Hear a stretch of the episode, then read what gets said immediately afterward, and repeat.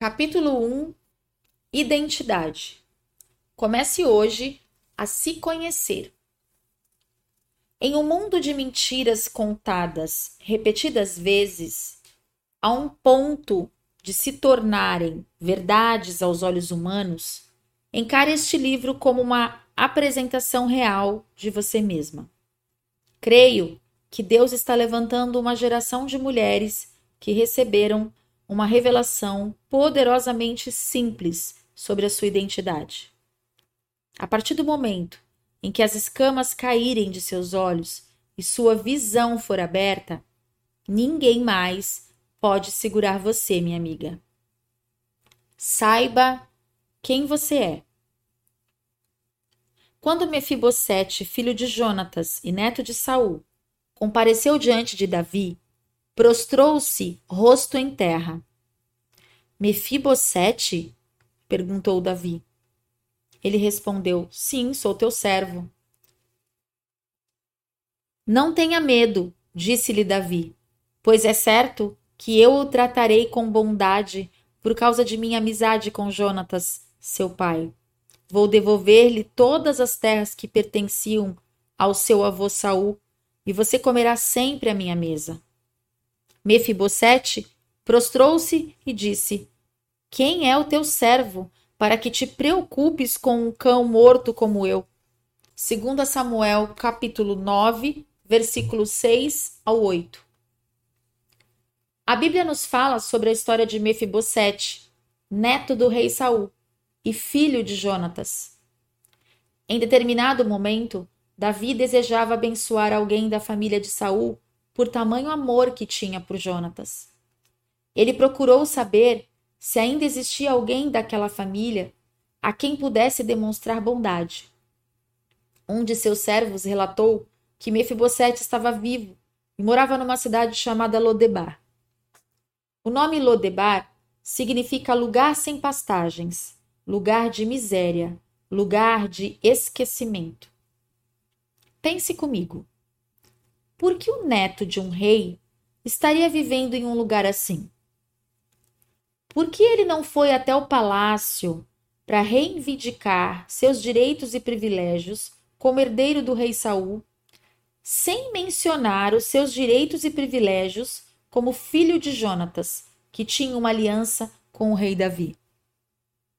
Segundo as leis em Israel naquela época, quando duas pessoas faziam uma aliança, tudo o que cada uma delas possuía era colocado à disposição da outra.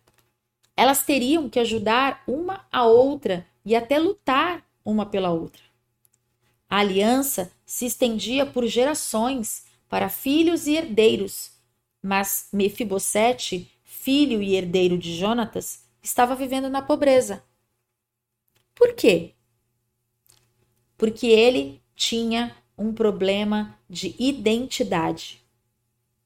Ainda que soubesse de onde ele tinha vindo, quem era a sua família, ele não conhecia o poder de aceitar a própria identidade.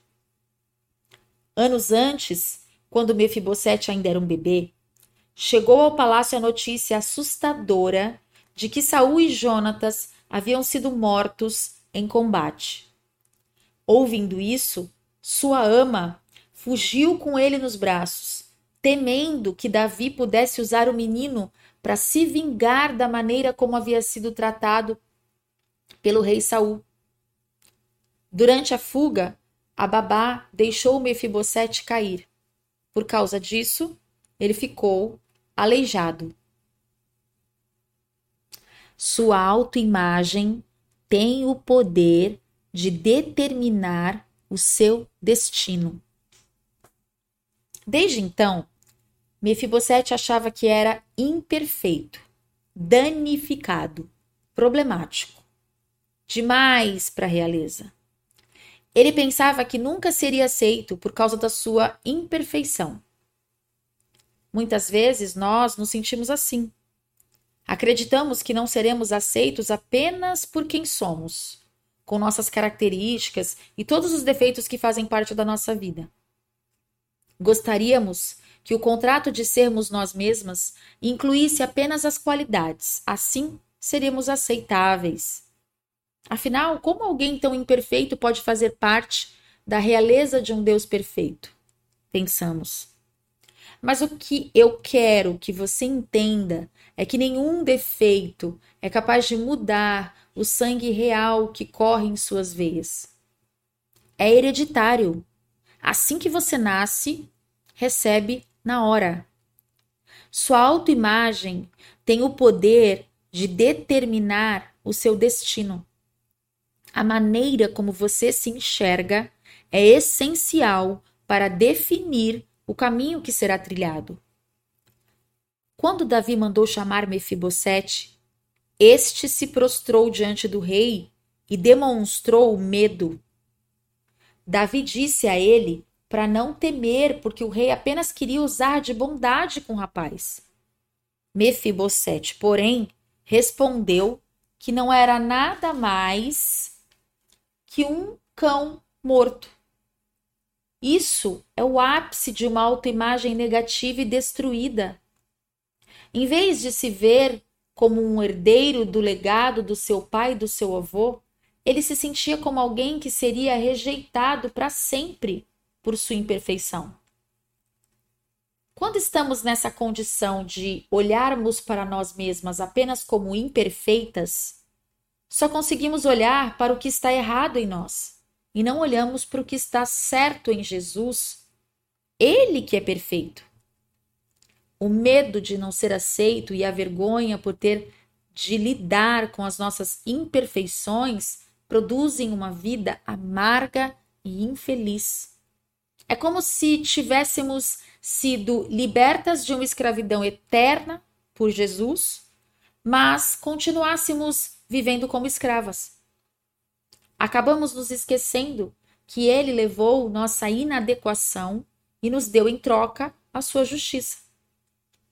Você precisa compreender a sua verdadeira identidade.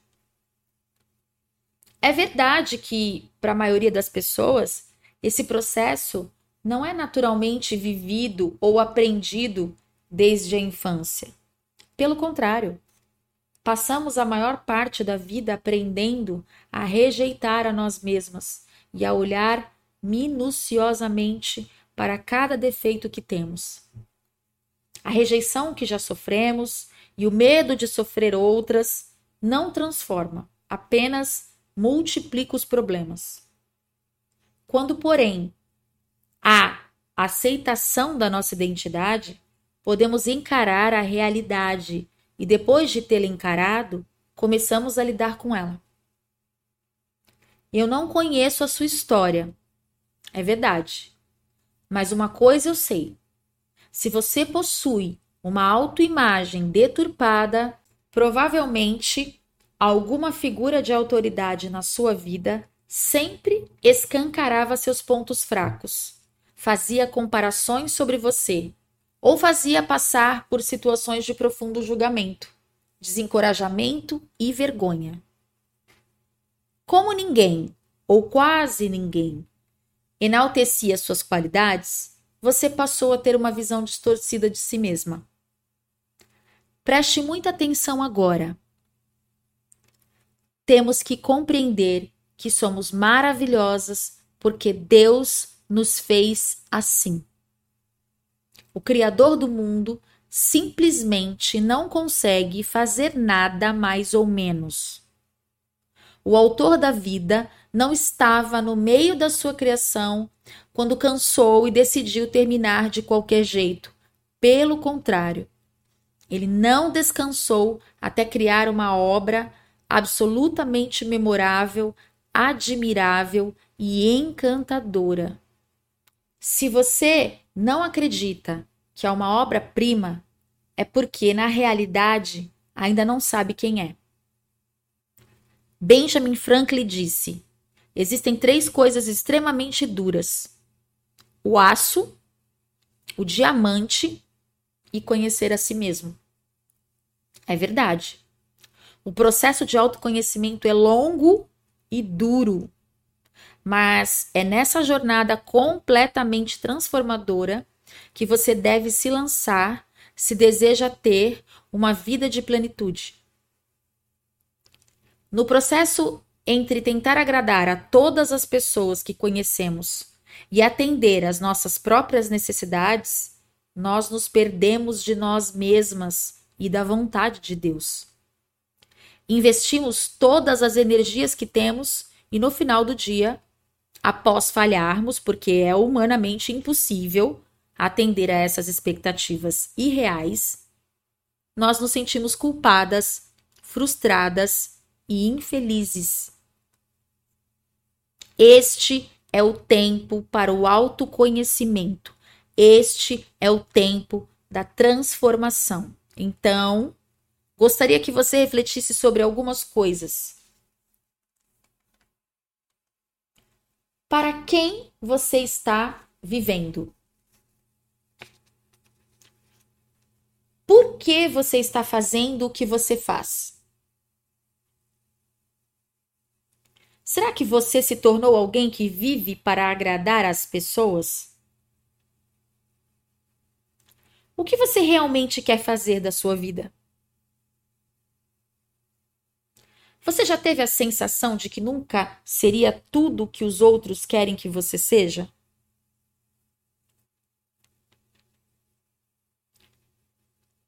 Vou deixar aqui algumas linhas para você responder com sinceridade a essas perguntas.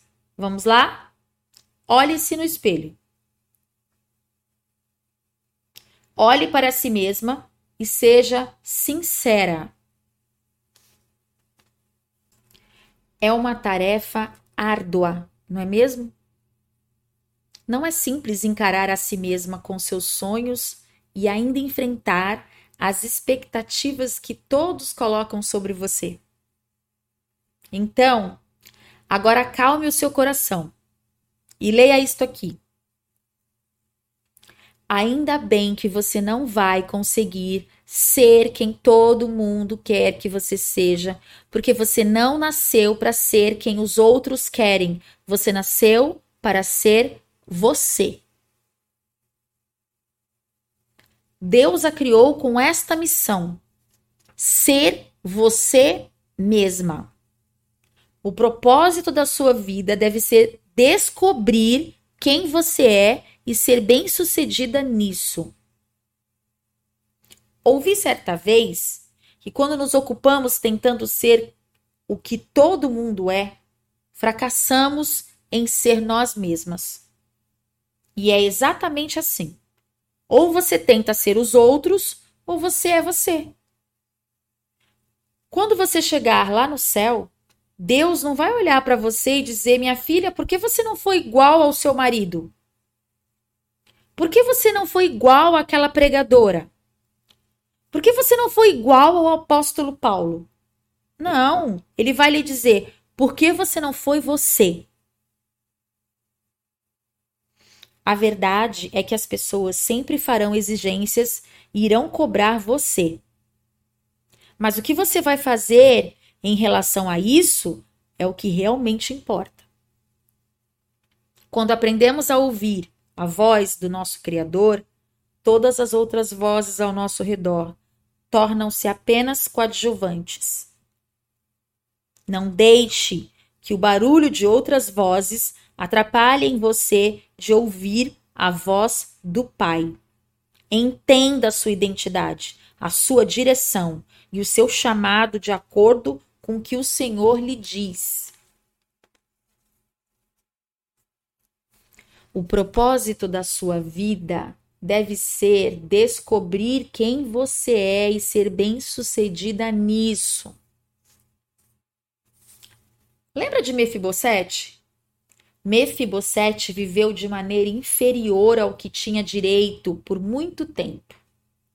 Ele poderia desfrutar de todos os benefícios e encantos de um palácio, mas passou anos sendo enganado pela falta de entendimento da sua identidade. No entanto, tudo na vida dele mudou quando ele entendeu que não devia ser menos do que tinha nascido para ser. Na sua vida, acontecerá o mesmo agora. Chegou o tempo de você entrar em concordância com Deus sobre si mesma. Eu aprendi algo na minha vida. Só tem valor aquilo que valorizamos. Você já percebeu? Algumas coisas dependem de nós mesmas.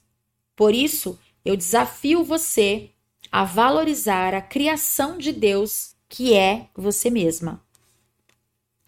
Cada uma de nós tem um caminho a ser percorrido. Calma. Você não chegou ao nível máximo de perfeição que almeja. Mas posso te dizer uma coisa? Você não precisa ser perfeita.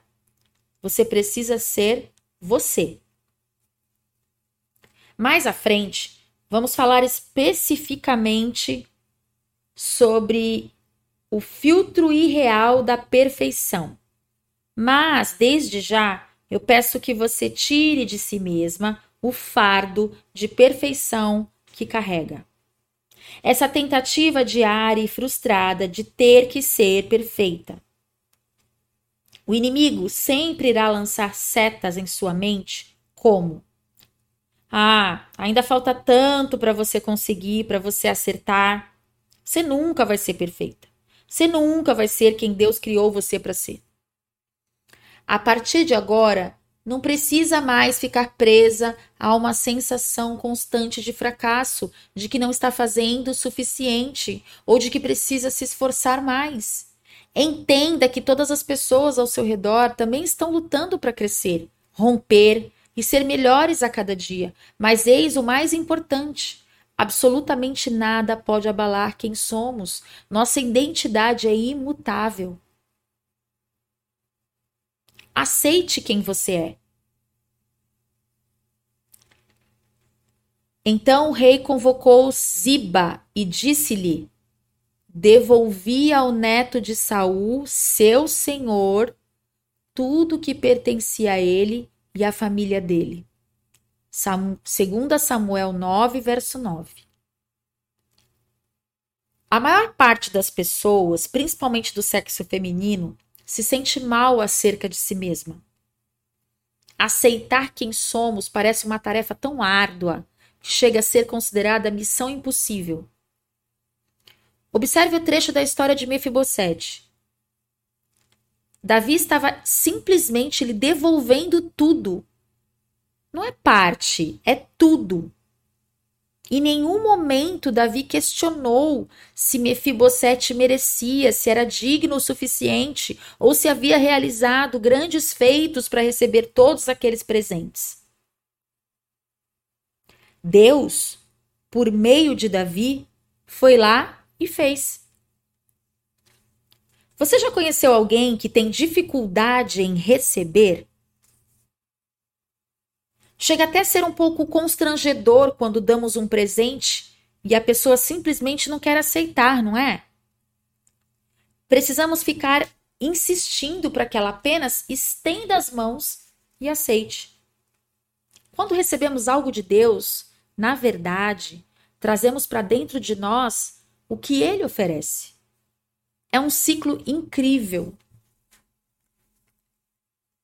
a partir do momento em que recebemos o amor dele, podemos começar a compartilhar esse amor de volta para Deus e para outras pessoas. O grande problema que faz com que nós rejeitemos o presente da identidade é que nós nos definimos de acordo com o que fazemos, não com o que somos.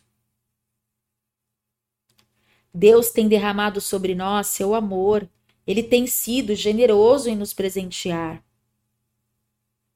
O que estamos fazendo com os presentes que o Senhor nos tem dado? Estamos rejeitando-os por achar que não devemos ou que não temos valor para sermos amadas, aceitas, cuidadas? Talvez o problema seja que até hoje você apenas acreditou no amor de Deus mas nunca de fato o recebeu e automaticamente não recebeu sua identidade em Cristo. Entre todas as pessoas que conhecem você, ninguém tem a capacidade de sondar o seu coração e sua alma como Deus. Ele sim sabe tudo ao nosso respeito. Ele conhece cada fio de cabelo nosso, cada pensamento que passa pelo nosso cérebro, cada emoção que toma o nosso coração. O grande problema que faz com que rejeitemos o presente da identidade é que nós nos definimos de acordo com o que fazemos e não com o que somos. Pare agora um momento para pensar. Vou deixar aqui algumas linhas para você expressar o que você faz.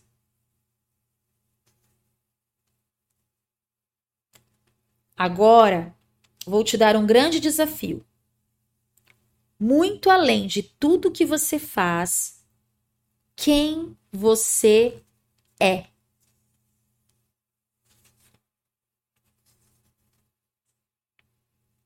A segunda tarefa é muito mais difícil, não acha? Somos muito mais do que ações, sejam elas erros ou acertos. Mas ficamos espremendo quem somos dentro dessa caixa que eu vou apelidar de caixa do desempenho. A verdade é que essa caixa é uma caixa muito pequena. Deus não a fez para caber nela.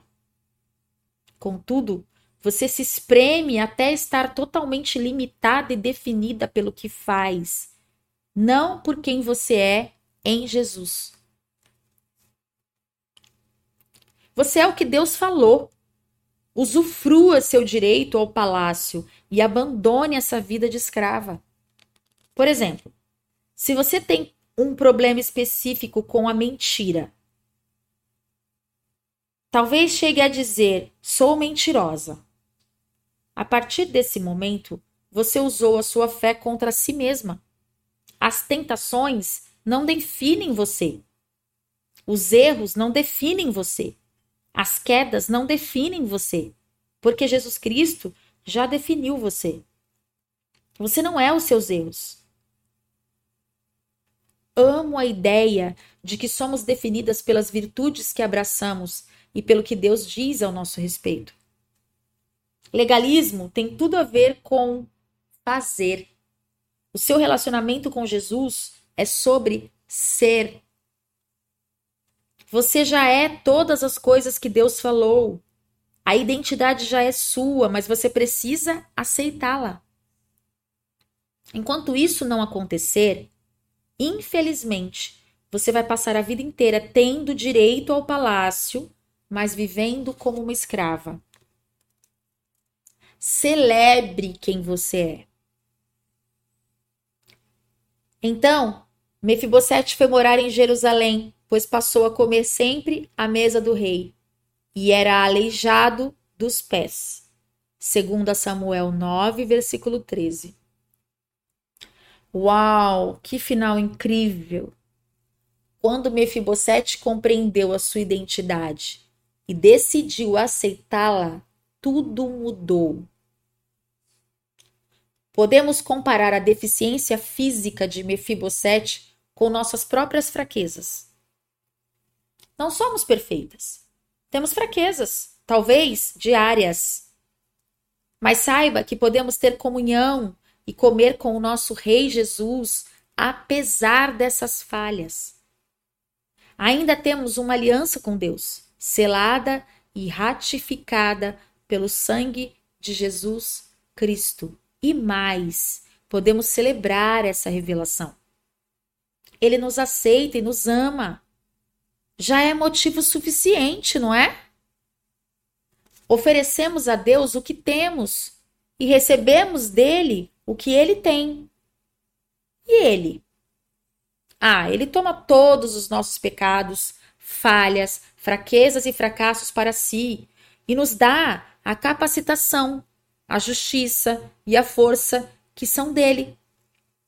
Ele toma a nossa pobreza e nos dá suas riquezas, ele toma as nossas doenças e nos dá sua cura, ele toma o nosso passado caótico e cheio de fracasso e em seu lugar nos dá a esperança de um futuro brilhante. Você pode sentar à mesa do Pai e celebrar sua identidade com ele. Algo poderoso acontece quando saímos da zona de conforto. A zona de conforto de Mefibosete era Lodebar. Lá ninguém sabia quem ele era. Assim ele podia ficar na cadeira de balanço, repetindo para si mesmo: Ai, coitadinho de mim. Ninguém me ama, ninguém me quer. Como eu sou injustiçado. Ó céus, ó vida. Ele se rejeitava antes mesmo de o rei rejeitá-lo. Celebrar quem você é é ter confiança na sua identidade e cumprir o seu propósito na terra. Comece a ver as coisas na perspectiva de Deus, não na sua. Jesus vê as coisas de modo diferente porque enxerga o fim desde o começo. Ouvi uma história certa vez sobre um carregador de água na Índia que tinha dois potes grandes pendurados em cada extremidade de uma vara que ele posicionava por trás do pescoço, na nuca. Um dos potes era perfeito e sempre mantinha cheio de água no fim da longa caminhada da fonte até a casa do seu senhor. O outro pote tinha uma rachadura e, quando chegava ao destino, estava com água apenas até a metade. Todos os dias, durante dois anos, o carregador indiano entregava apenas um pote e meio de água para a casa do seu senhor. É claro que o pote perfeito sentia orgulho de suas realizações, afinal era perfeito em realizar o seu propósito. Já o pequeno pote rachado envergonhava-se de suas imperfeições e sentia-se infeliz por só poder realizar a metade do que havia sido destinado a fazer. Depois de dois anos considerados como fracasso para o pote imperfeito, ele falou com o carregador de água. Sinto vergonha de mim mesmo e eu quero lhe pedir perdão. Por quê? De que você sente vergonha? Perguntou o carregador de água. Bem, durante estes dois últimos anos, só fui capaz de entregar a metade da água todos os dias porque racha, esta rachadura no meu lado deixa a água vazar durante todo o caminho de volta até a casa do mestre. Por causa das minhas falhas, você precisa fazer todo esse trabalho sem receber o valor total pelos seus esforços, disse o pote. O carregador de água sentiu pena do velho pote rachado e, em sua compaixão, ele disse: quando voltarmos para a casa do mestre, quero que você observe as lindas flores ao longo do caminho. Realmente, à medida que eles subiam a colina, o velho pote rachado percebeu as belas flores selvagens ao lado do caminho. Mas no fim da trilha, ele ainda se sentia mal, porque metade tinha vazado novamente. E então o carregador de água disse ao pote: Você percebeu que só havia flores do seu lado do caminho? Isso aconteceu porque eu sempre soube da sua imperfeição e tirei vantagem disso, plantando sementes de flores do seu lado do caminho. Todos os dias, enquanto caminhávamos de volta da fonte, você regava as sementes e durante dois anos eu colhi essas belas flores para decorar a mesa do meu mestre. Se você não fosse exatamente como é, ele não teria tido essa beleza para enfeitar a casa. Assim como aquele pote rachado, você também pode realizar coisas maravilhosas e celebrar a si mesma. Celebre sua identidade e quem nasceu para ser porque com certeza o seu Criador e maior encorajador já a celebra todos os dias. Agora deixo um espaço para você escrever a sua história, levando em conta o conto do pote de barro. Analise as flores no seu caminho e escreva aqui. Bem, meninas, aqui termina o primeiro capítulo do livro.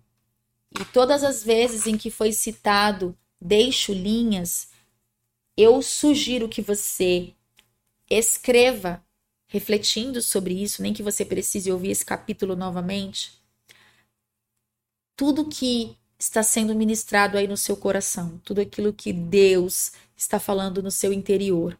Escreva nesse papel ou nesse caderno e registre esse momento e reflita sobre isso e veja o que Deus vai trabalhar no seu ser nos próximos dias, meses e anos. Seja abençoada. Em nome de Jesus. Até o próximo episódio.